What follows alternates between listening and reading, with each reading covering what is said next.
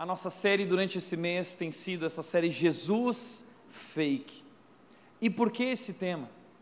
Porque nós vivemos hoje num mundo onde não existem mais verdades absolutas, onde tudo é relativo. E nesse mundo hoje o que existe são muitas religiões. Existem cerca de 4.200 religiões no mundo. 90% da população mundial acredita em algum Deus, algum tipo de Deus.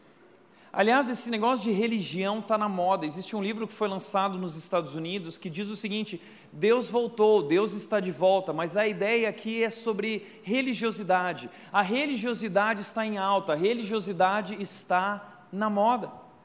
E isso é verdade aqui no Brasil também. A revista Época lançou uma reportagem dizendo Deus é pop. Por quê? Porque o assunto religião está em alta também aqui no Brasil. Por que tudo isso? Porque existe no ser humano um anseio por Deus. Nós fomos criados para viver um relacionamento com Deus. Então, essas religiões, essa busca por Deus, nada mais é do que uma expressão desse anseio, desse desejo que nós temos por buscar esse Deus, por ter um encontro com esse Deus, conhecer esse Deus e ter um relacionamento com esse Deus. Então, nos são apresentadas várias religiões. E o que o mundo diz é que todos os caminhos levam a Deus. Mas isso não é verdade nós descobrimos que existe apenas um caminho, uma única verdade, uma verdade absoluta, e Jesus Cristo disse sobre si mesmo em João 14,6: Eu sou o caminho, eu sou a verdade, eu sou a vida, e ninguém vem ao Pai, ninguém conhecerá a Deus se não for através de mim, eu sou a verdade.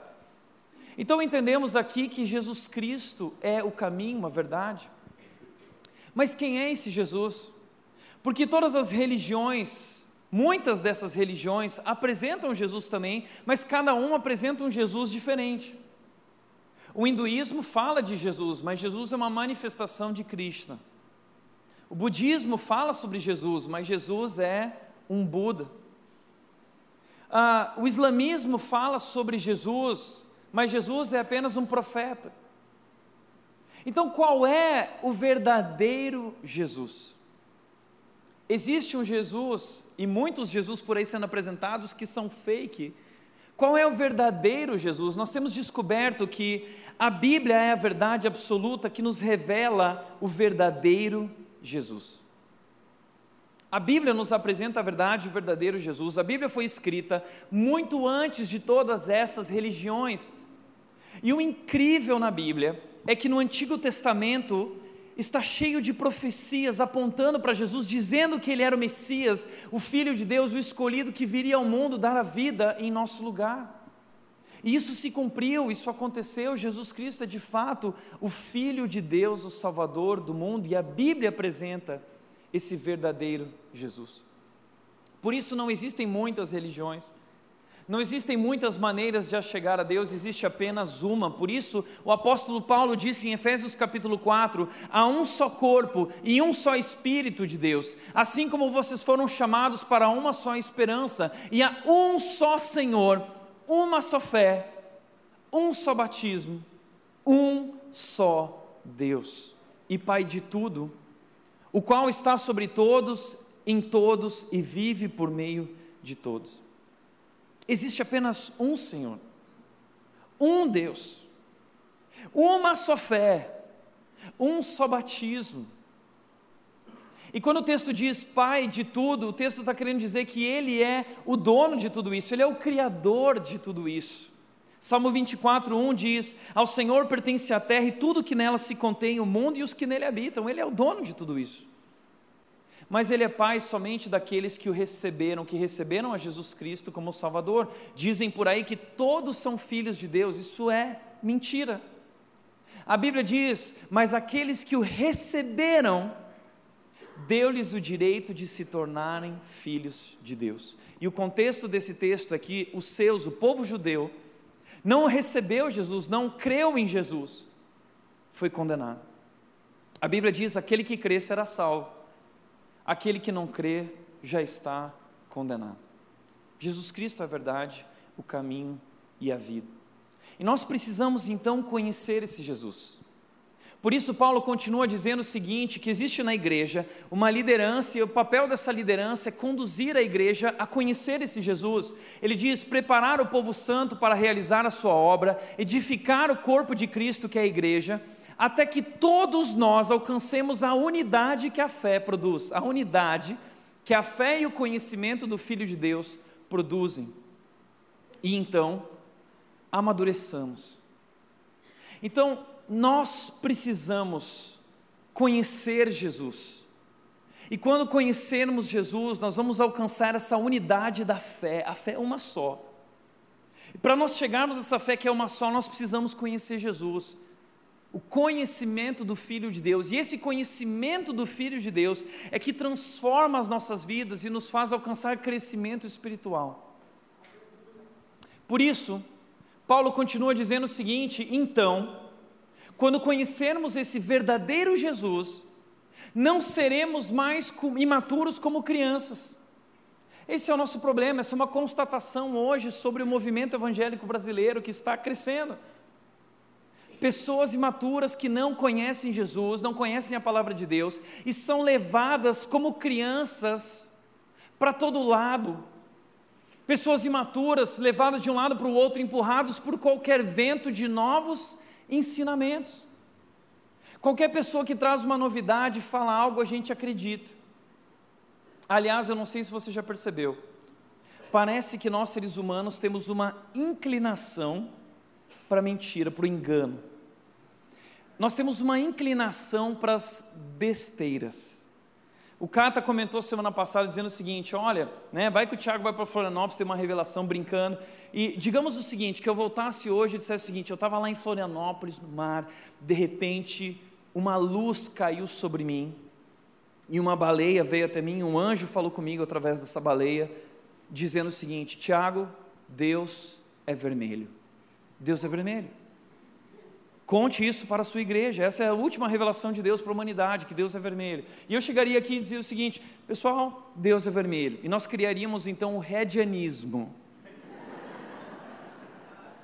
Uma nova religião que segue um Deus vermelho. E aí eu ia falar: sabe por que Deus é vermelho? Porque o sangue humano da vida é vermelho. E aí todo mundo, oh, esse pastor é demais. Está entendendo? Nós somos imaturos como crianças e nós somos levados por esse tipo de coisa porque nós não conhecemos verdadeiramente o Filho de Deus que é apresentado na palavra de Deus e nós precisamos conhecê-lo para nos tornarmos maduros, para não sermos mais como crianças levados para cá. Precisamos conhecer a palavra e aí não seremos influenciados quando nos tentarem enganar com mentiras astutas.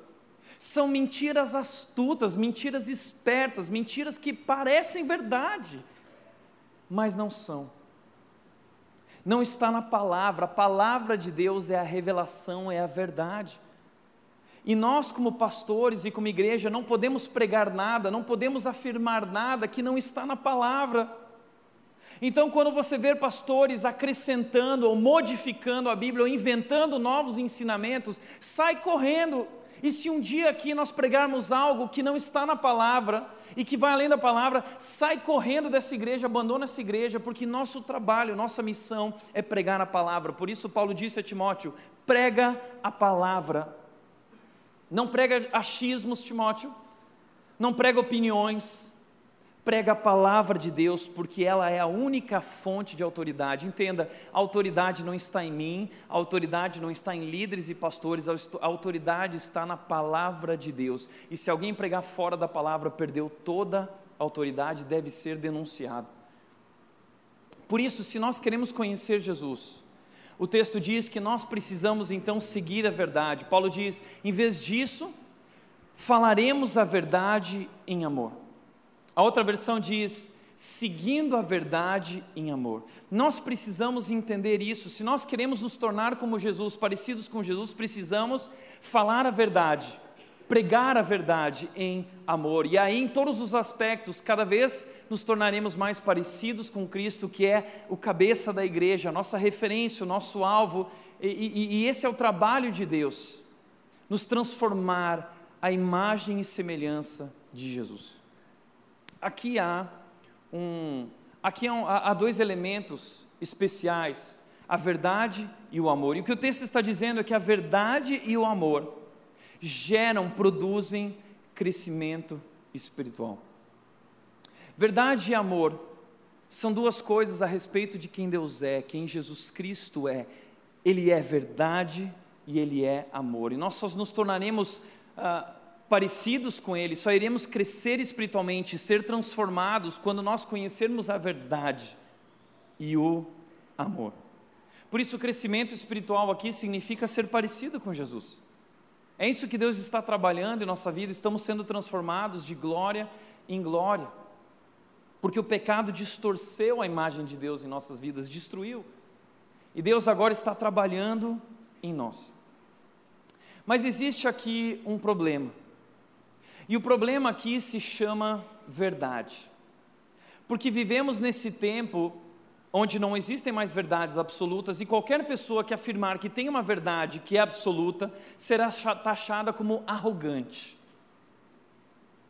Ah, por isso, no nosso tempo hoje, falar a verdade, é, se você falar a verdade, mesmo que na palavra de Deus e com amor, essa verdade será taxada como discurso de ódio. E você vai ser chamado de intolerante, por mais que você diga com amor. Intolerante. Então, hoje a verdade é politicamente incorreto falar a verdade. E o que nós mais estamos fazendo hoje, a igreja se conformou com o mundo, nós abrimos mão da verdade.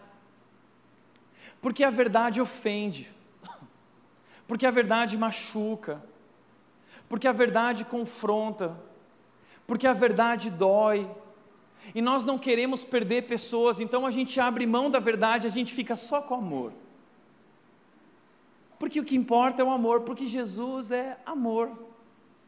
É isso que o mundo diz.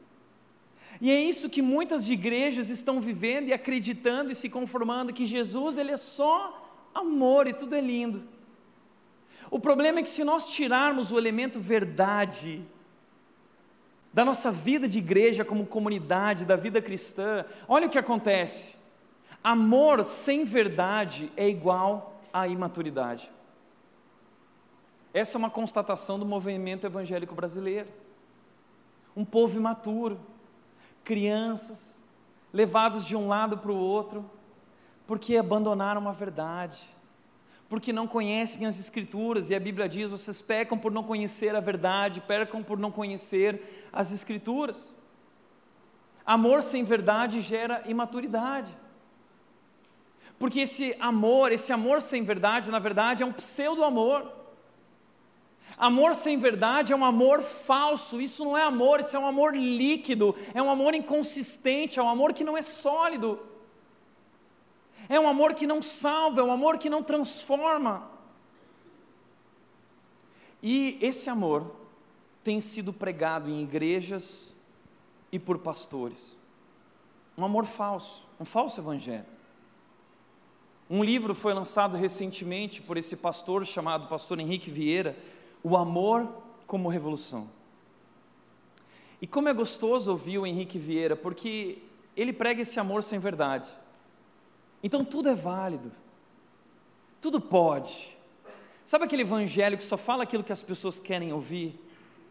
Sistema, alguns anos atrás eu vi uma entrevista no Jô Soares que o cara falou o seguinte: Eu inventei uma nova Bíblia. Aí o Jô Soares falou: É, é agora é uma Bíblia sem pecado. Uau! Vai vender que nem água essa Bíblia. É uma Bíblia só com as partes boas. É uma Bíblia que só fala de amor. É sobre isso esse livro. É sobre esse amor como revolução, mas é um amor que não transforma. É um amor que não fala sobre a verdade, que confronta, que fere. Porque as pessoas acham que Jesus é isso, Jesus é esse amor como revolução, aceitar tudo, amar tudo, e tudo é bonito, e tudo é incrível, e não existe certo ou errado, existe o que é bom para você, existe o que te faz feliz, é, é o amor. Agora, esse não é Jesus.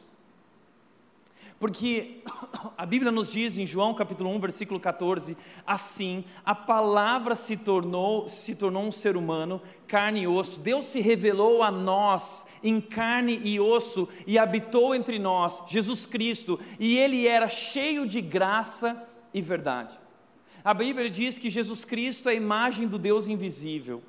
Hebreus diz que ele é a expressão exata de quem Deus é. Então Deus se revela a nós em carne e osso através de Jesus. E sabe como ele era? Ele era cheio de graça e verdade. Amor e verdade. Duas coisas que marcaram as pessoas que o conheceram. E olha o que o texto diz: E vimos sua glória, a glória do Filho único do Pai. A glória é, vimos tudo que ele era, o seu ser completo, a sua beleza e majestade, nós compreendemos os seus atributos, vimos a glória dele, o verdadeiro Jesus em toda a sua grandeza, poder, verdade e graça. E aí talvez você diz, puxa Tiago, mas eu não vi. Mas eles viram, e eles escreveram um livro, os apóstolos escreveram o Novo Testamento e os evangelhos para nos relatar quem é esse Jesus glorioso em todos os seus atributos, como ele é. E ele era cheio de graça, mas também cheio de verdade. E eu quero te apresentar um pouco desse Jesus que talvez você não conhecia, porque a gente ouve falar muito desse Jesus paz e amor. Jesus é paz e amor, ele veio pregar paz e amor. Será que é isso que Jesus veio pregar? Vamos ver o que Jesus disse sobre o que ele veio fazer aqui na terra. Ele disse o seguinte, Mateus 10, 34 e 36. Não pensem que vim trazer paz à terra. Não vim trazer paz, eu vim trazer espada. Como assim? Jesus não veio trazer paz. Deixa eu te falar uma coisa: Jesus não é paz e amor, Jesus é verdade e amor. E quando nós compreendemos essa verdade, essa verdade muitas vezes gera divisão, essa é a ideia de espada.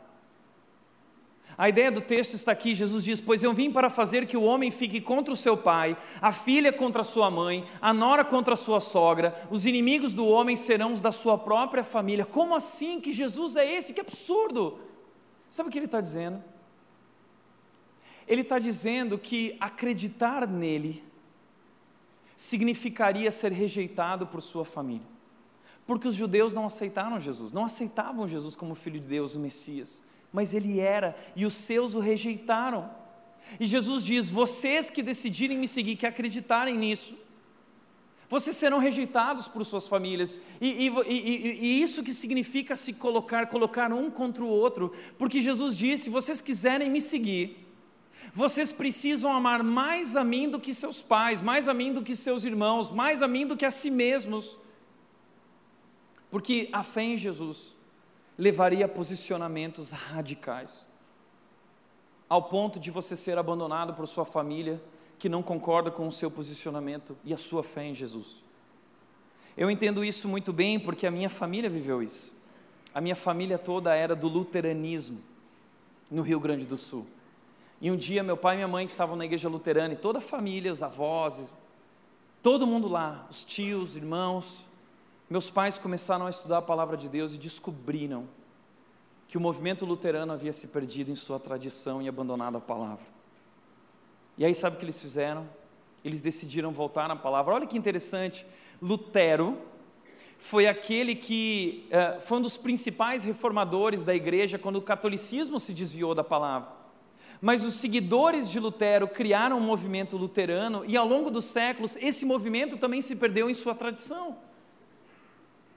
E meus pais viveram isso na década de 80, eu ainda não era nascido, eles contam que eles deixaram tudo, eles abriram mão e começaram uma nova igreja, a igreja onde eu cresci. E o único compromisso dessa igreja era viver Cristo e viver a palavra.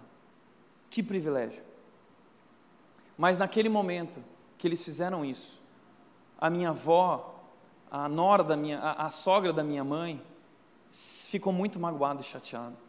A família ficou inteiramente chateada e magoada com o posicionamento dos meus pais. Ao longo do tempo, isso foi sendo digerido e Deus honrou tudo isso e mostrou o quanto eles estavam certos na decisão deles, seguindo a, verdade em amor. Eu já contei para vocês a história do irmão Medi. O Medi, ele é um ex-muçulmano convertido a Jesus, convertido a Cristo, ao cristianismo. Ele era filho, ele é filho da maior autoridade religiosa do Marrocos. Ele é membro da família real, uma família milionária no Marrocos. E lá, como Estado Islâmico, um país muçulmano, é proibido a Bíblia. E sabe o que aconteceu com o Medi? Ele estava estudando, se não me engano, fazendo mestrado, e quando ele foi fazer o TCC dele, o professor dele sugeriu que ele rebatesse a Bíblia. Eles não têm acesso à Bíblia, a Bíblia não entra lá, mas esse professor liberou para ele o Evangelho de Lucas, só o Evangelho de Lucas. Então você vai combater o cristianismo, estudando o islamismo, e você vai usar o livro de Lucas para rebater o cristianismo. E lá foi o Medi estudar aquele livro para rebater aquele livro. E ele compartilha a história dele, de que aquele livro começou a falar profundamente com ele, até o momento em que ele compreendeu que aquele livro revelava a verdade e era a revelação de Deus à humanidade, falava sobre Cristo, o verdadeiro Filho de Deus, e o Medi conta que ele começou a ler isso no quarto e no banheiro, o tempo todo lendo, e aquilo mexendo com ele, a palavra de Deus não volta vazia. A Bíblia diz que ela é viva e eficaz e ela penetra a alma e o coração humano. E o Medi começou a ser profundamente tocado por aquela mensagem até o dia em que ele fechou a Bíblia, ele estava no quarto dele e ele disse que Jesus falou com ele o seguinte: Medi, eu sou Jesus Cristo, Filho de Deus, e eu te trago das trevas para a luz. E o Medi caiu de joelhos diante de Cristo e se rendeu. Disse: Jesus Cristo, Filho do Deus vivo, eu te recebo como meu Salvador. A partir de então, o Medi começou a toda semana, escondido, viajar 700 quilômetros até uma igreja, uh, uh, perseguindo uma igreja escondida, subterrânea, onde ele ia estudar a palavra por 40 minutos. Ele diz que eram melhor, os melhores quilômetros da vida dele, porque ele ia cheio de alegria, porque ele ia conhecer mais sobre o Filho de Deus, o conhecimento do Filho de Deus, essa fé. E, e, ele ia e ele se deleitava naquilo e ele voltava até o momento em que ele tomou coragem e ele se posicionou como o pai dele, a maior autoridade religiosa do Marrocos, do Estado Islâmico. E ele disse: Pai, eu conheci Jesus Cristo, e Jesus Cristo é o Filho do Deus vivo, Ele é o meu Salvador. Então, o que ele estava dizendo, Pai, o islamismo está errado. Sabe o que o pai dele fez e a família? Eles abandonaram ele, ele foi enviado para fora do país, foi declarado a morte dele no país do Marrocos, ele tem atestado de óbito, ele teve que se refugiar no, no Brasil e ele não pode pisar em nenhum país islâmico, Estado Islâmico, porque ele foi condenado à morte. Se ele pisar lá, ele é morto. Rejeitado por sua família. Perdeu o direito como membro da família real mas agora faz parte da família real de Jesus Cristo, o Rei dos Reis. É isso. E eu perguntei para o Medi, Medi, quando foi a última vez que você viu seus pais? Nunca mais. Nunca mais. Está entendendo o preço da verdade? É sobre isso que Jesus está falando. Mas Jesus, ele, ele nos convida a um posicionamento radical e ele nos convida a viver a verdade. E essa verdade confronta. Jesus confrontou líderes religiosos do movimento judaico. Veja só, sabe o que ele disse para essas pessoas? Ele disse: serpentes, raça de víboras, como vocês escaparão da condenação ao inferno? Ah, Jesus, pega leve. Jesus falando serpente, raça de que Jesus é esse. Olha só o que Jesus disse em Mateus 23, 27. Ai de vocês, mestres da lei, fariseus, líderes do judaísmo, hipócritas, vocês são como sepulcros caiados.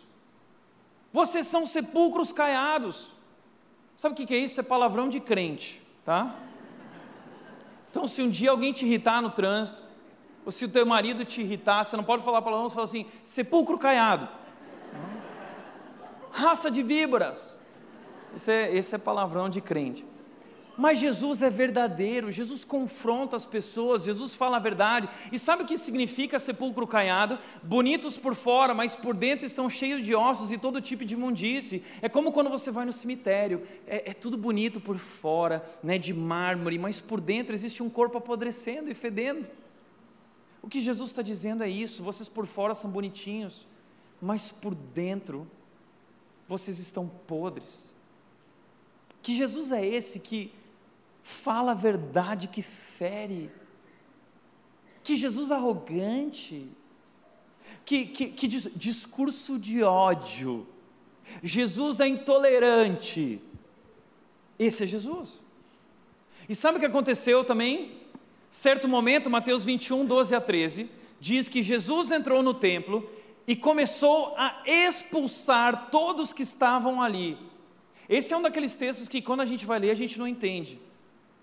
Ai, Jesus, o que está acontecendo com Jesus? Jesus, paz e amor, todos que estavam ali, ele expulsou todo mundo, por quê? Porque eles estavam comprando e vendendo animais para o sacrifício.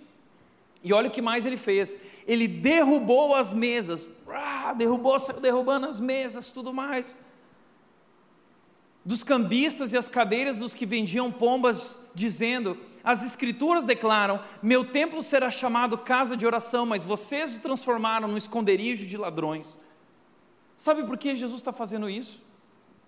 Porque a antiga aliança exigia uma série de regras e sacrifícios, animais precisavam ser sacrificados, então pessoas espertas decidiram lucrar com isso, e eles vendiam animais ali dentro do templo com altas taxas para as pessoas, e eles lucravam muito com isso, enriquecendo às custas da fé das pessoas usando a fé, usando o nome de Deus para enriquecer. Você já viu isso em algum lugar?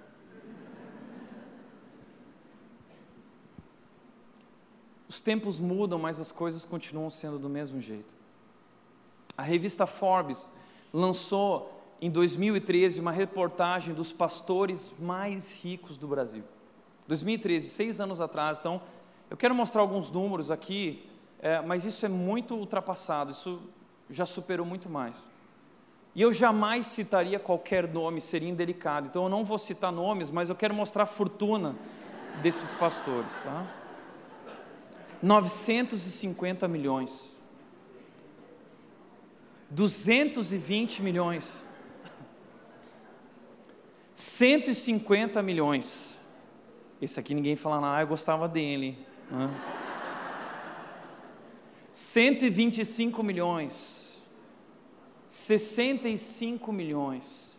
Alguns dos homens mais ricos do Brasil que têm lucrado muito às custas da fé das pessoas, usando o nome de Jesus para lucrar. Posso falar uma coisa? Muitos evangélicos e muitas igrejas usaram Jesus, usam a fé e tornaram a fé um negócio muitos evangélicos tornaram a fé um negócio. E uma das melhores formas de ver isso também, sabe o que, que é? A marcha para Jesus. A marcha para Jesus, ela está cheia de gente interesseira por trás, como por exemplo políticos que bancam parte dela, para eles poderem subirem no palanque. Porque o, o, os evangélicos hoje são 40% da população brasileira. É, é, é, é são, é um grupo muito grande de leitores. Então eles vão lá, como sepulcros caiados, né? E eles falam assim: Deus, ah, eu amo a Deus, votem em mim porque eu amo a Deus. E eles estão bancando. E a gente vai indo atrás daquele trio elétrico e o músico que está cantando lá, sabe quanto custou? 100 mil reais, 150 mil reais. Por quê? Porque além de transformarem a fé num negócio, transformamos a fé num show gospel. E vivemos seguindo esses artistas gospel que não são maduros na fé, mas nós amamos, a gente gosta, a gente segue, a gente ouve pessoas completamente maturas. E a gente acha que isso é a marcha para Jesus, ficar fazendo barulho e seguindo o trio elétrico no meio da cidade. Isso aí só queima o filme dos cristãos e não vai transformar nenhuma cidade. Porque a verdadeira marcha para Jesus aconteceu não sobre um trio elétrico, mas sobre as pedras da via dolorosa. Jesus Cristo não carregava um microfone na mão, gritando palavras de, de nós vamos conquistar. Nós, não, Jesus Cristo não carregava o microfone, ele carregava uma cruz sobre si. Ele tomou uma cruz, ele pagou o preço, ele se entregou, ele se sacrificou. Essa é a marcha para Jesus, mas essa nós não queremos participar. A gente quer o showzinho, mas a cruz ninguém quer. Essa é a verdade. Por outro lado, Jesus diz o seguinte sobre esses líderes: Muitos me dirão naquele dia: Senhor, Senhor, não profetizamos em teu nome? No dia do juízo, muitos desses líderes vão chegar: Jesus, mas nós não profetizamos em teu nome, nós não expulsamos demônios em teu nome, nós não realizamos muitos milagres em teu nome, fizemos marcha para Jesus em teu nome. E Jesus vai dizer: Nunca os conheci, afastem-se de mim, vocês que praticam o mal usam o nome de Deus em benefício próprio, mas não tem nada a ver com Deus. É sobre, sobre quem vocês acham que esse texto está falando? A verdade. Jesus foi verdadeiro. Jesus, em outro momento, estava conversando com os discípulos, além dos doze outros discípulos, e ele disse o seguinte: Eu sou o pão da vida, e se não crerem em mim, vocês não serão salvos. Jesus foi duro, Jesus foi radical. E aí, sabe o que o pessoal disse? Ao ouvirem isso, muitos disseram: Dura é essa palavra, quem pode suportá-la? Uma palavra muito dura. Ô Jesus, você está pegando pesado. E sabe o que aconteceu? Diz que naquele momento, daquela hora em diante, muitos dos discípulos voltaram atrás e deixaram de segui-lo muita gente começou a abandonar Jesus, porque o discurso era muito duro. A verdade era difícil de ser suportada. E sabe o que Jesus fez quando todo mundo saiu? Foi abandonando. Sabe o que ele fez? Nada. Ele não foi atrás dessas pessoas. Quem quiser crer, creia. A verdade é dura, mas é a verdade que salva, é a verdade que transforma. E aí, para piorar a situação, sabe o que Jesus fez? Ele olhou para os doze e ele falou o seguinte: Jesus perguntou aos doze: Vocês também não querem ir? A porta está aberta. Se vocês quiserem ir, vocês podem ir. Deixa eu falar uma coisa para você. Aqueles que estão aqui são convidados a estar aqui porque creem em Jesus Cristo. E se você não acredita na verdade, as portas estão abertas. Nós não estamos aqui para agradar pessoas, nós estamos aqui para pregar a verdade em amor. Em outro momento, um homem veio a Jesus com a seguinte pergunta: Mestre, que boas ações devo fazer para obter a vida eterna? O cara veio conversar com Jesus, bater um papo: Ô Jesus, o que, que eu faço para dar a vida eterna? Agora, olha que interessante, essa é a mentalidade da religiosidade. Porque a religiosidade, ela fala o que eu faço para merecer a salvação. O problema é que o cristianismo não se encaixa, não se enquadra nisso, porque ele mostra que não há nada que nós possamos fazer para merecer a salvação.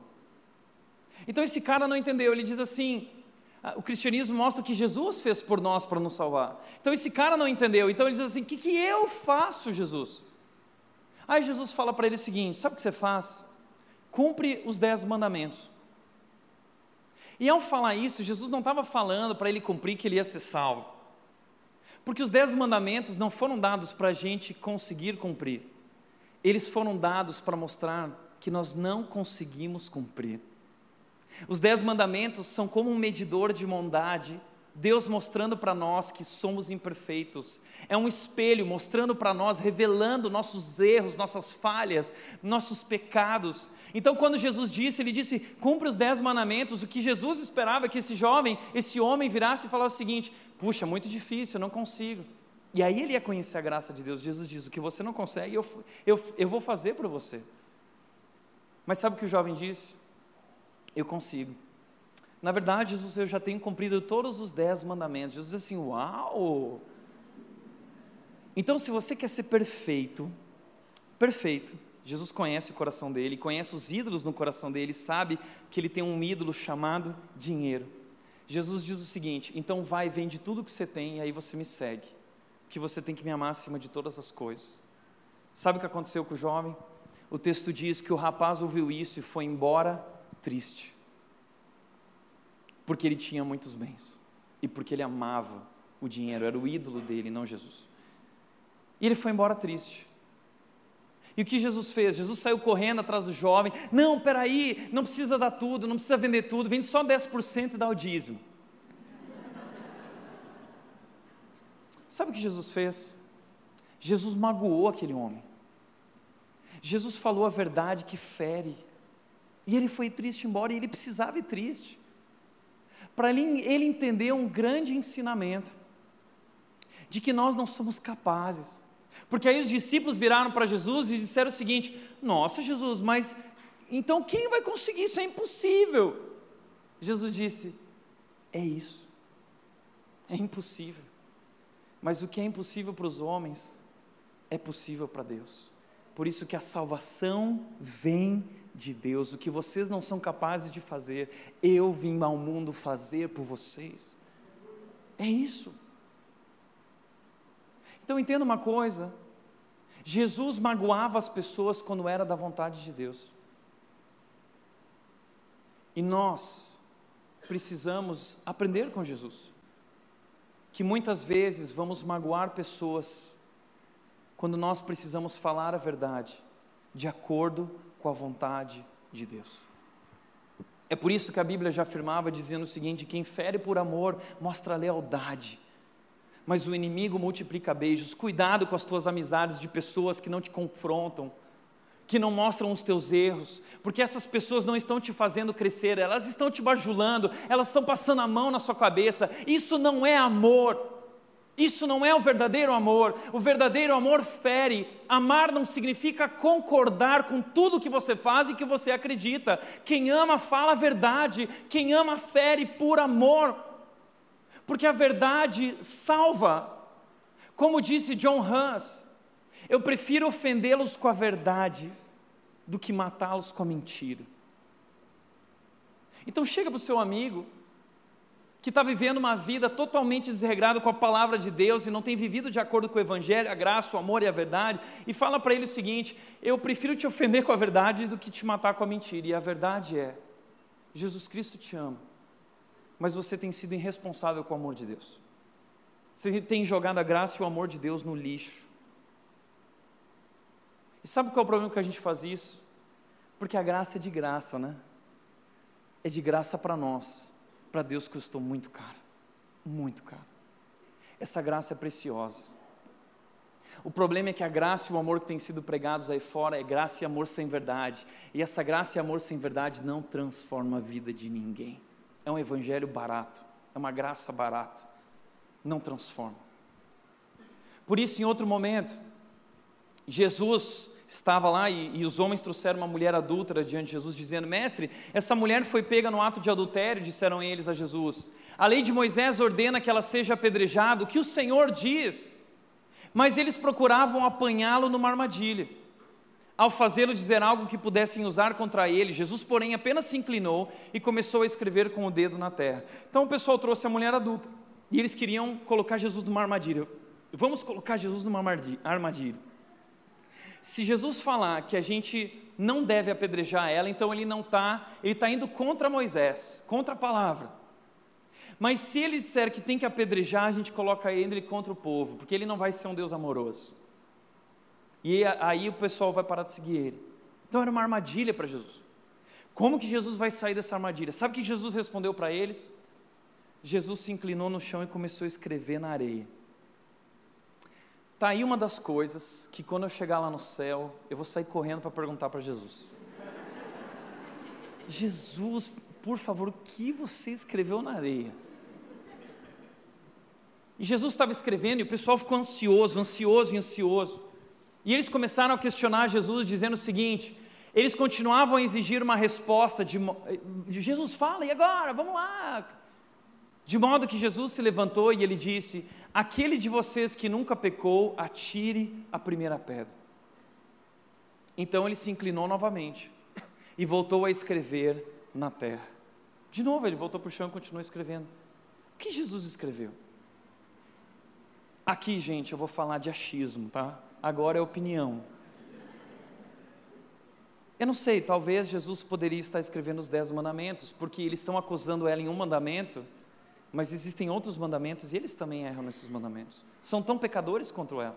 Talvez Jesus estava escrevendo o nome dos pecados daquelas pessoas, pecados ocultos, escondidos.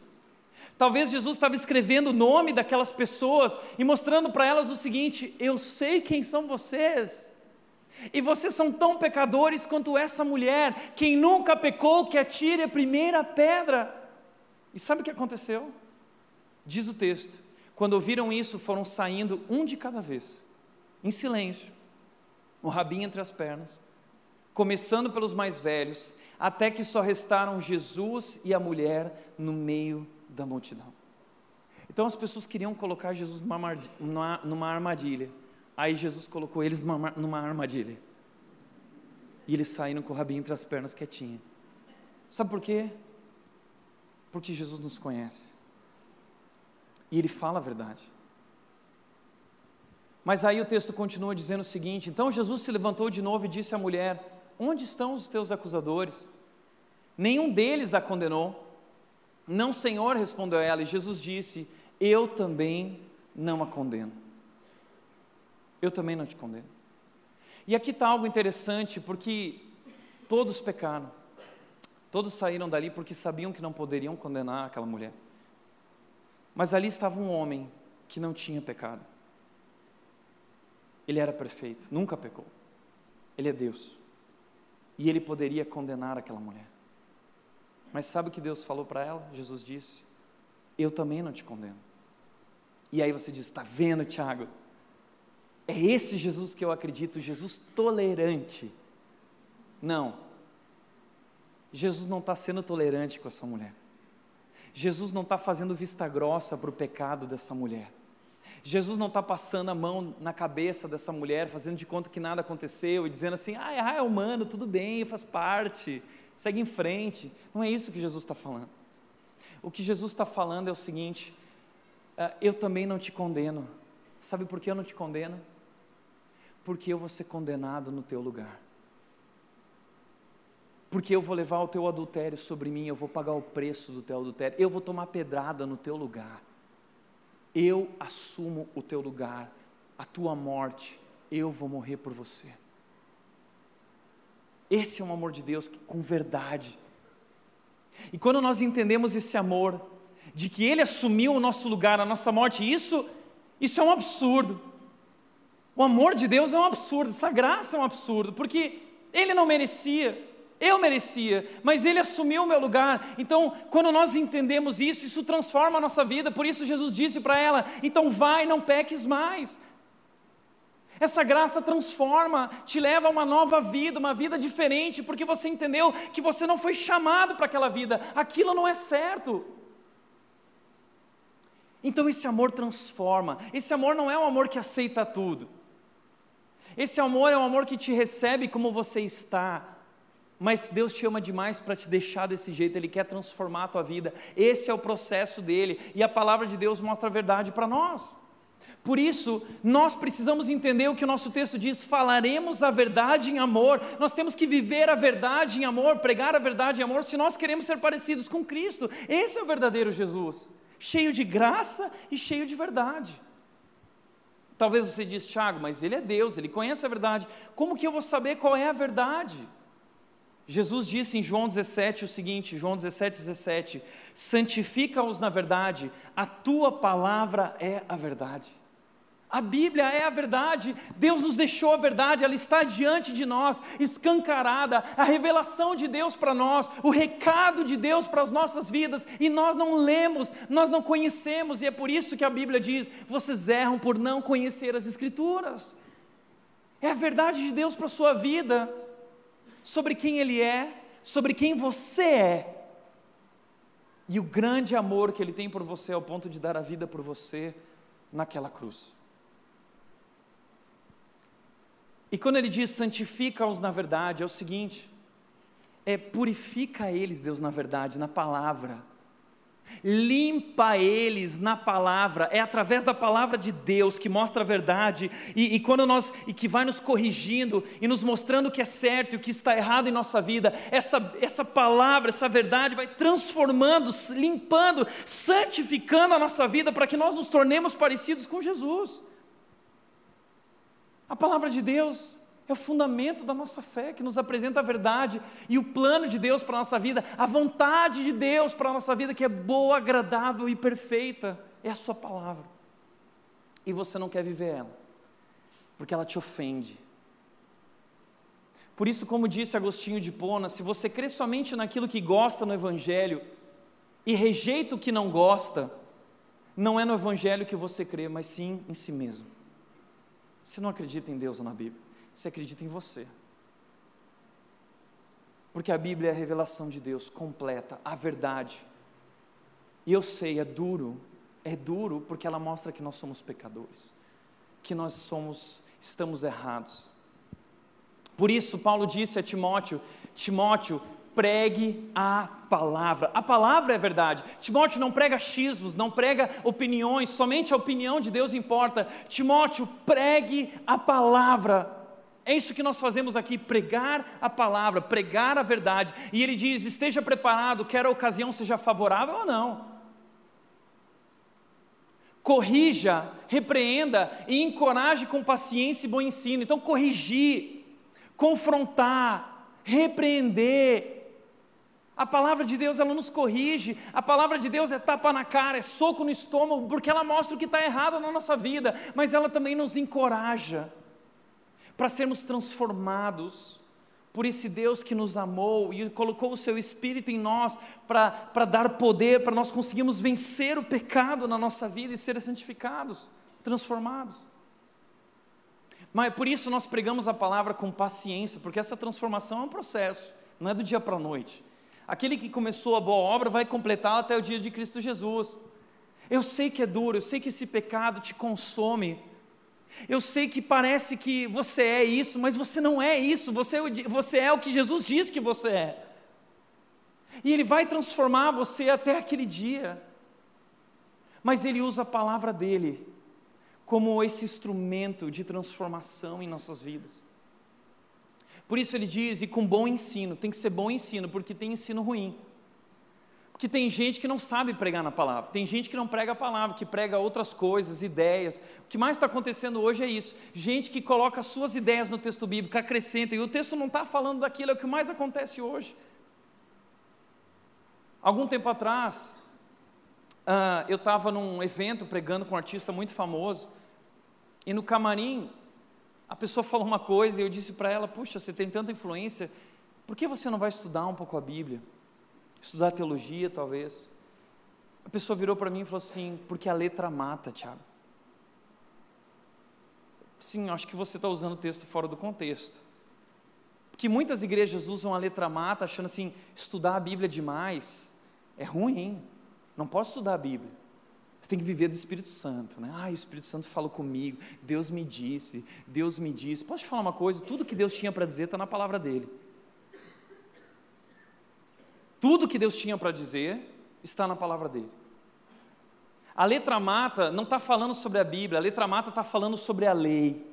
A lei de Deus revela o nosso pecado e isso nos matou, mostrou que nós estamos condenados, que somos pecadores. É isso que significa. Mas a palavra está sendo abusada por pessoas que não conhecem a palavra e pregam fora do contexto, para usar isso de pretexto. Como esses dias um pastor, algum tempo atrás, chegou para mim e falou o seguinte: Tiago, sabe por que Salomão teve mil mulheres? Aí eu pensei comigo mesmo lá dentro, eu pensei, lá vem. Ai, lá vem. Ele disse assim: Tiago, quando Salomão estava no ventre da mãe dele, Batseba, ele sofria junto com a mãe dele porque Davi não cuidou bem de Batseba. E quando aquela criança Salomão foi crescendo, ele foi vendo o desprezo, a rejeição de Davi pela sua mãe, porque Davi tinha outras mulheres, e Salomão foi foi recebendo tudo aquilo em seu coração e ele tomou uma decisão na sua vida, ele quis cuidar de todas as mulheres.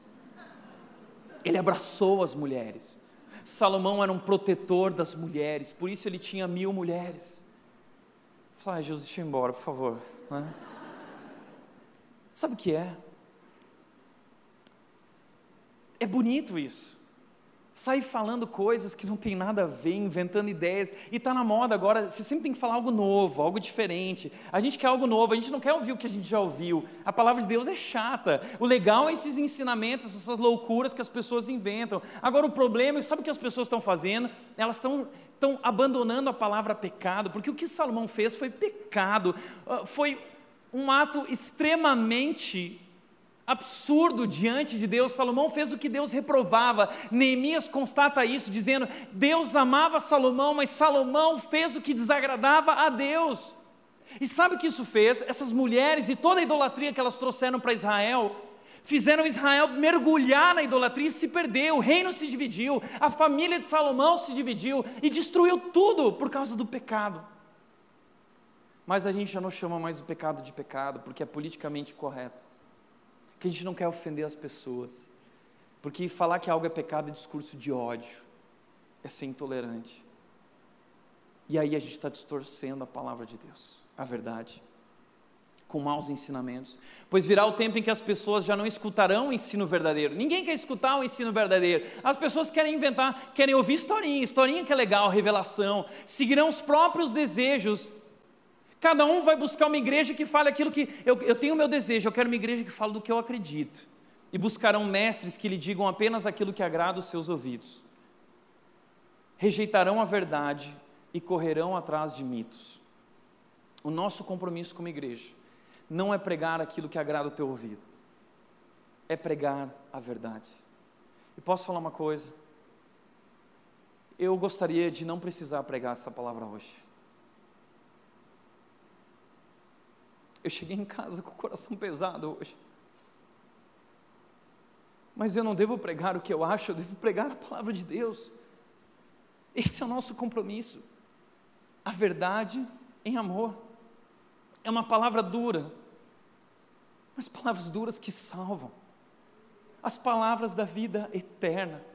Como disse Pedro, para quem iremos? Pois só tu tens a palavra de vida eterna. É a verdade. É duro, mas é a verdade, é a verdade que salva, é a verdade que transforma. Pare de correr atrás de mitos, essa é a verdade. Mas as pessoas preferem os mitos. E têm adentrado as igrejas evangélicas falsos evangelhos e deixa eu te mostrar, eu quero te ajudar a reconhecer o falso evangelho, do evangelho da cruz, o evangelho verdadeiro. O falso evangelho, para você perceber e entender quando a pessoa está se desviando da palavra para falar o que vai agradar o ouvido das pessoas, o falso evangelho ele é centrado no eu. O evangelho da cruz ele é centrado em Jesus. Então, quando você vê pessoas falando o seguinte, ah, você é incrível, é tudo para você, é para mim. Tem uma música evangélica famosa que diz o seguinte: Quem te viu na prova e não te ajudou, quando te ver na bênção, vai se arrepender. Você vai estar no palco e ela vai estar na plateia. Minha vitória tem sabor de mel. Ah, minha vitória tem sabor de mel. Né? Esse é o movimento evangélico. Eu eu vou vencer, e você vai sentar e vai ficar vendo a minha vitória, porque a minha vitória tem sabor de mel, isso é diabólico, centrado no eu, e não em Jesus Cristo. O Evangelho verdadeiro é centrado em Jesus, não é sobre mim, não é o que me agrada, e as músicas que nós cantamos hoje são todas músicas assim: eu, eu, eu, eu quero é Deus, eu, eu quero para mim, Deus vai me abençoar. Para a direita, para a esquerda, por todo lado, sou abençoado. Não tem nada a ver com Deus. Tem a ver comigo, eu sou abençoado, eu vou vencer, a minha vitória, eu sou o cara. O evangelho falso ele vai dizer: você é incrível, você é especial, ninguém é como você. Aí tem pastores que dizem o seguinte, pastores moderninhos novos, eles dizem assim: você é o ponto fraco de Deus. Ai, nossa, eu sou o ponto fraco de Deus. Ó oh, Deus, vem aqui, estou aqui, Deus, eu sou teu ponto fraco. Que arrogância. Aí tem pastores moderninhos famosos que eles vão dizer o seguinte, que é o que as pessoas gostam de ouvir, por isso eles têm milhões de seguidores, né? É muito gostoso ouvir o que eles falam. Assim, você é o centro do coração de Jesus. Ai, eu sou o centro do coração de Jesus. Não, você não é. Ah, você não é o centro do coração de Jesus. O centro do coração de Jesus é o Pai, porque ele diz o seguinte: a minha vida, a minha vontade, a minha comida é fazer a vontade do meu Pai. Jesus Cristo, diante da cruz, ele disse: Pai, se for possível, afasta esse cálice de mim, mas seja feita a tua vontade. Jesus Cristo disse: Pai, eu te glorifiquei na terra, cumprindo a missão que o Senhor me deu. Sabe o que estava no centro do coração de Jesus? O Pai. Ele queria agradar o Pai, ele é obediente ao Pai, porque ele é o Filho. Esse é o centro do coração de Jesus. A gente começou a distorcer a Bíblia nesse evangelho autoajuda, esse evangelho coach, humanista, que é tudo sobre nós. E aí tem pastores que dizem o seguinte: você. Ah, o Cata me contou uma história um pastor que virou e falou o seguinte: Jesus Cristo é o Rei dos Reis. Jesus é o Rei dos Reis. Ah, o Senhor dos Senhores. E aí a gente fica assim: ah, eu sou rei, eu sou rainha, né? Levanta a cabeça, rainha, não sei o que. Já viu esse negócio? Levanta, você é uma rainha. Sabe que o verdadeiro Evangelho diz que nós somos? Somos pecadores. Aí tem um pastor famoso que também disse o seguinte: ele disse assim, é, Deus confia mais em você do que você mesmo confia em você. A Bíblia diz que, que o nosso coração é tremendamente enganoso e Ele nos convida a não confiar no nosso coração, como Ele vai confiar? É que é bonito, mas não é verdade. A verdade é que nós somos pecadores. A verdade não é que nós somos especiais e nós somos incríveis, porque tem um outro pastor famoso que ele disse o seguinte: a cruz não revela o teu pecado, a cruz revela o seu valor. Ah, eu tenho tanto valor para Deus que Ele foi lá na cruz. Não, sabe por que Jesus foi na cruz? Não é porque você é incrível, é porque você é um traidor. Você é um traidor. Você traiu o Deus do universo vivendo para si mesmo, de acordo com os teus desejos, a tua carne. Você é um traidor. Sabe por que ele foi na cruz? Não porque havia algo de valor em você, mas porque ele te amou com o seu amor. É por isso que é graça e merecido, não faz sentido, é um absurdo. Ele assumiu o teu lugar naquela cruz, porque a única coisa que nós merecíamos era a ira. Efésios capítulo 2 diz: éramos merecedores da ira por isso, cuidado, tem muita gente por aí cantando dizendo o seguinte: restitui, restitui, Senhor. Nunca faça essa oração, nunca cante isso, nunca diga isso. Sabe por quê? Porque se você cantar isso e Deus ouvir você, sabe o que Deus vai te dar? Morte. Porque a única coisa que Deus tem para te restituir é a morte. Porque a única coisa que você merece é a morte, é condenação, é a ira de Deus, é isso que a Bíblia diz, essa é a verdade dura. Só que o mesmo texto de Efésios tem uma palavra linda que diz o seguinte: todavia, todavia, Deus que é rico em misericórdia, pelo grande amor com que nos amou, deu-nos vida com Cristo Jesus, quando estávamos em pecados. Então a cruz, antes de revelar algo sobre mim, ela revela algo sobre Deus, ela revela o meu pecado. E Jesus Cristo foi naquela cruz por causa do meu pecado para que eu não morra. Porque a única coisa que eu merecia era a morte, então ele foi lá e morreu por mim. É misericórdia, é imerecido, é graça. Somos pecadores. Todos pecaram, a Bíblia diz. Então ele é digno, ele é cheio de glória, não tem a ver comigo ou quão especial eu sou. O alvo do falso evangelho é o bem-estar que vai ficar tudo bem, dá o dízimo aqui, Deus vai te abençoar, vai, ficar, vai ser maravilhoso a sua vida, mas tem que dar o dízimo, tá? Agora, o evangelho da cruz, o alvo é arrependimento. Entender, eu estou errado, eu preciso mudar a minha vida, eu preciso colocar a minha vida diante de Deus e ser transformado pela verdade. O falso evangelho, ele fala, acredite em si mesmo, fé em si mesmo. Você é um vencedor, você é incrível. Agora, o verdadeiro Evangelho da Cruz fala sobre a fé no Salvador. Jesus Cristo venceu, e nós só somos vencedores por meio daquele que nos amou, diz o texto, Romanos 8,36. Somos mais do que vencedores, por meio daquele que nos amou.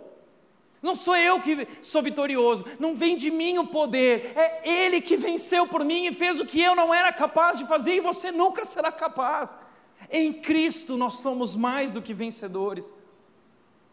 O falso evangelho vai dizer ame a si mesmo. O verdadeiro evangelho vai dizer negue-se a si mesmo. Jesus Cristo morreu, negou a si mesmo, morreu na cruz. Paulo diz: Fui crucificado com Cristo, Galatas 2:20. Fui crucificado com Cristo. Assim já não sou eu mais quem vive, mas Cristo vive em mim. E esse viver que agora vivo no corpo, vivo pela fé no Filho de Deus que me amou e se entregou por mim. O falso evangelho vai falar sobre receber, é bênção, bênção, vai ter bênção. Eu quero, eu quero, eu quero mais. O verdadeiro evangelho, o evangelho da cruz, fala sobre servir, se sacrificar. A maior alegria em dar do que em receber. Sejam servos uns dos outros. Quem quiser ser o primeiro, que seja o último. Quem quiser ser o maior, que seja o menor, servindo a todos os outros. Jesus Cristo é o exemplo, ele diz: seja a atitude de vocês a mesma de Cristo Jesus, que não considerou o fato de ser igual a Deus, mas esvaziou-se o falso evangelho faz as pessoas se encherem. O evangelho da cruz faz as pessoas se esvaziarem. Baseado em experiências, o falso evangelho. Abandonaram a palavra. O verdadeiro evangelho é baseado na palavra, mas o falso evangelho é baseado em experiências. E aí tem grandes movimentos no Brasil hoje explodindo baseado em experiências. Tipo um que acontece lá o caça ao tesouro. Sabe o que é o caça ao tesouro? Todo mundo vai lá e tem que sentir, tem que sentir. O negócio é sentir, a gente tem que sentir, vamos lá, sentir, sentir, sentir. E todo mundo numa roda, sentir, tem que sentir o poder de Deus, vamos lá, sentir, sentir, sentir. Cada um que senta, que sente, precisa ir para o meio da roda, sentar. E, e, fica lá, tem um papel branco, um papel sulfite branco com canetinhas. Quem não sentiu, fica na roda para sentir, porque tem que sentir para pegar um papel e aí começar a, a desenhar. E vai desenhar o quê? Uma pessoa, moletom amarelo, boné azul, é, uma pessoa. Terminou de desenhar, todo mundo sentiu, todo mundo desenhou. Agora a gente vai para o caça ao tesouro profético. A gente vai falar de Jesus para esse cara de boné azul e moletom amarelo que Deus te revelou. Aí você vai lá em São Paulo, aí você vai procurar essa pessoa, que Deus é o caça ao tesouro profético. Pô, por que, que você acha que esse movimento explodiu? Não é da hora pra caramba um caça-tesouro profético, vamos fazer caça-tesouro. Baseado em experiências. Deixa eu te falar uma coisa: você não precisa de caça ao tesouro profético para falar de Jesus. Porque existe um texto na Bíblia que diz o seguinte: Ide por todo mundo e pregai o Evangelho a toda criatura. Prega o Evangelho para o cara de boné azul, de boné vermelho, de boné amarelo, de boné preto, sem boné, careca, com cabelo. Nós vamos pregar a palavra para todos e levar a verdade para todos. Está vendo o engano? Pessoas que são levadas por experiências sobrenaturais. A melhor maneira de manipular pessoas é através dessas coisas sobrenaturais. Por isso a Red tomou uma decisão nós queremos pregar esse evangelho. Esse evangelho não faz sucesso. Por isso a Bíblia diz que são poucos os que vão passar pela porta porque ela é estreita. Esse evangelho não faz muito sucesso. Que não é sobre mim, é sobre Cristo, é sobre viver para Ele, é sobre morrer para mim mesmo, é sobre esvaziar. Eu não quero esvaziar, eu quero ser cheio, eu quero me amar, eu quero que olhem para mim e digam que eu sou incrível. Mas esse Evangelho nós encontramos aqui o nosso valor em Cristo, que deu a vida por nós e nos chama agora de seus somos filhos de Deus. Por isso a pergunta que nós fazemos aqui é: como seria uma igreja onde a única coisa que ofendesse o não cristão fosse o evangelho de Jesus? Como seria uma igreja assim? Que infelizmente as igrejas modernas de hoje, a maioria abandonou a verdade em nome do amor. Não vamos falar mais a verdade. Mas o evangelho ofende. Então, o que nós fazemos aqui é ofender as pessoas com a palavra de Deus, mas nós fazemos isso por amor. E a gente construiu uma igreja incrível no estacionamento, no conexão, porque a gente quer abraçar essas pessoas antes de ofendê-las. Porque a verdade é dura, mas a verdade de Cristo salva. E nós preferimos ofender as pessoas com a verdade do que matá-los com a mentira. Por isso é nosso dever, o texto diz, Pedro disse: se alguém lhes perguntar a respeito de sua esperança, estejam sempre preparados para explicar ela. Essa série é sobre isso, é sobre a gente compartilhar a verdade. O mundo se perdeu, muitos caminhos que levam a Deus não é verdade. Nós conhecemos a verdade. A verdade não é nossa, a verdade é de Deus, na palavra de Deus, em Jesus Cristo. E pela sua misericórdia, nós não merecíamos, ele nos apresentou essa verdade que nos salvou. Mas agora o nosso desafio é levar essa mensagem a outros. E a gente tem que estar preparado. Você está preparado? Tiago, como que eu posso falar de Jesus? O texto diz duas formas. Primeiro, se você quer falar de Jesus, primeiro consagre Cristo como Senhor de sua vida. Não adianta falar que Jesus é o Senhor se Ele não é Senhor da tua vida. Como dizia a pastora Ari Veloso, se você não vive a Cristo, não fale de Cristo. Isso precisa ser verdade na sua vida. E aí uma pessoa vai dizer assim: ai, Tiago, é que nem diz aquela frase, pregue o Evangelho e, se necessário, use palavras. Não, essa frase está errada é viver o Evangelho e falar o Evangelho. A gente tem que falar, a gente tem que usar palavras, porque a Bíblia diz que a fé vem pelo ouvir a palavra de Deus. Então nós temos que falar, mas não é só falar, é viver. Tem que viver e tem que falar, consagrar Cristo como Senhor de nossa vida em nosso coração. Mas além disso, devemos falar, porém, de modo amável e respeitoso. Nós temos que amar o mundo lá fora. Nós tratamos o pecado com rigor mas o pecador com amor. Nós devemos nos posicionar biblicamente, mas agir amorosamente e abraçar as pessoas e falar: Deus ama você, mas Ele quer transformar a sua vida. Essa é a verdade, a verdade em amor. Por isso, para refletir e praticar, em primeiro lugar, a Bíblia é a palavra de Deus e a verdade absoluta. Ela nos apresenta o único e verdadeiro Deus. Segundo lugar, Jesus Cristo é o Filho de Deus e Salvador do mundo. Ele veio ao mundo para morrer em nosso lugar. Terceiro e último, é nossa responsabilidade viver e compartilhar a mensagem da cruz em verdade e amor. Em verdade e amor. Nós agora teremos um momento aqui que vai ser a ceia. E a ceia fala sobre isso, sobre verdade e amor. Enquanto você recebe a ceia, o cálice que representa o sangue de Jesus, o pão que representa o corpo de Jesus, que foi rendido naquela cruz em seu lugar, em nosso lugar, ele morreu por nós. Eu quero que você lembre essa verdade. Sabe por que Jesus fez isso? Porque você é pecador. A Bíblia diz: quando nós praticamos a ceia, nós lembramos a morte de Jesus. E Jesus teve que morrer porque nós pecamos e ele levou sobre si o nosso pecado. Ele é o Cordeiro de Deus que tira o pecado do mundo. Mas a Bíblia diz que ele ressuscitou no terceiro dia. E ele voltará, ele foi nos preparar lugar, e nós fazemos a ceia lembrando o que ele fez, quem nós éramos, o que nos tornamos agora em Cristo e o futuro que nos aguarda, essa transformação que Deus está é, operando em nossas vidas, a esperança que nós temos, porque vencemos por meio daquele que nos amou. E a Bíblia diz que esse grande amor traz uma grande responsabilidade. Por isso, Paulo disse em 1 Coríntios 11: ele disse: examine-se cada um a si mesmo ao participar desse momento. Por que examinar? Porque nós precisamos refletir se temos vivido de acordo com essa verdade. Se temos sido responsáveis com esse amor maravilhoso, com essa graça maravilhosa, que para nós foi de graça, mas para Jesus custou muito caro, para Deus custou muito caro. Você tem vivido de acordo? examine-se cada um a si mesmo. E a responsabilidade de amar uns aos outros como Jesus nos amou. Essa é a nossa responsabilidade. Eu quero te convidar a pensar nisso. E se você não tem vivido de acordo, não é para você não tomar, peça perdão. E diga: Deus, transforma a minha vida. Eu quero que essa verdade transforme em minha vida. Então agora os nossos voluntários vão passar o cálice, você fica sentado, recebe segura, daqui a pouco eu vou voltar para nós celebrarmos. Enquanto isso, nós vamos cantar uma música falando sobre esse amor que nos deixa quebrantado e que nos traz uma responsabilidade de participar do sofrer de Jesus também. Ouça isso e reflita sobre esse amor. Pai, nós queremos te agradecer, Deus, pela verdade porque a verdade mostra que o Senhor é um Deus grande, poderoso, soberano, Deus cheio de amor.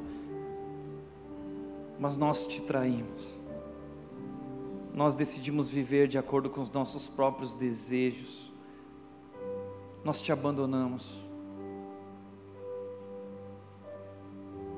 E o pecado, essa desobediência, trouxe sobre nós condenação. A única coisa que nós merecíamos era morte, a tua ira. Todavia, o Senhor é rico em misericórdia e nos amou com grande amor. E o Senhor veste a esse mundo e se esvaziou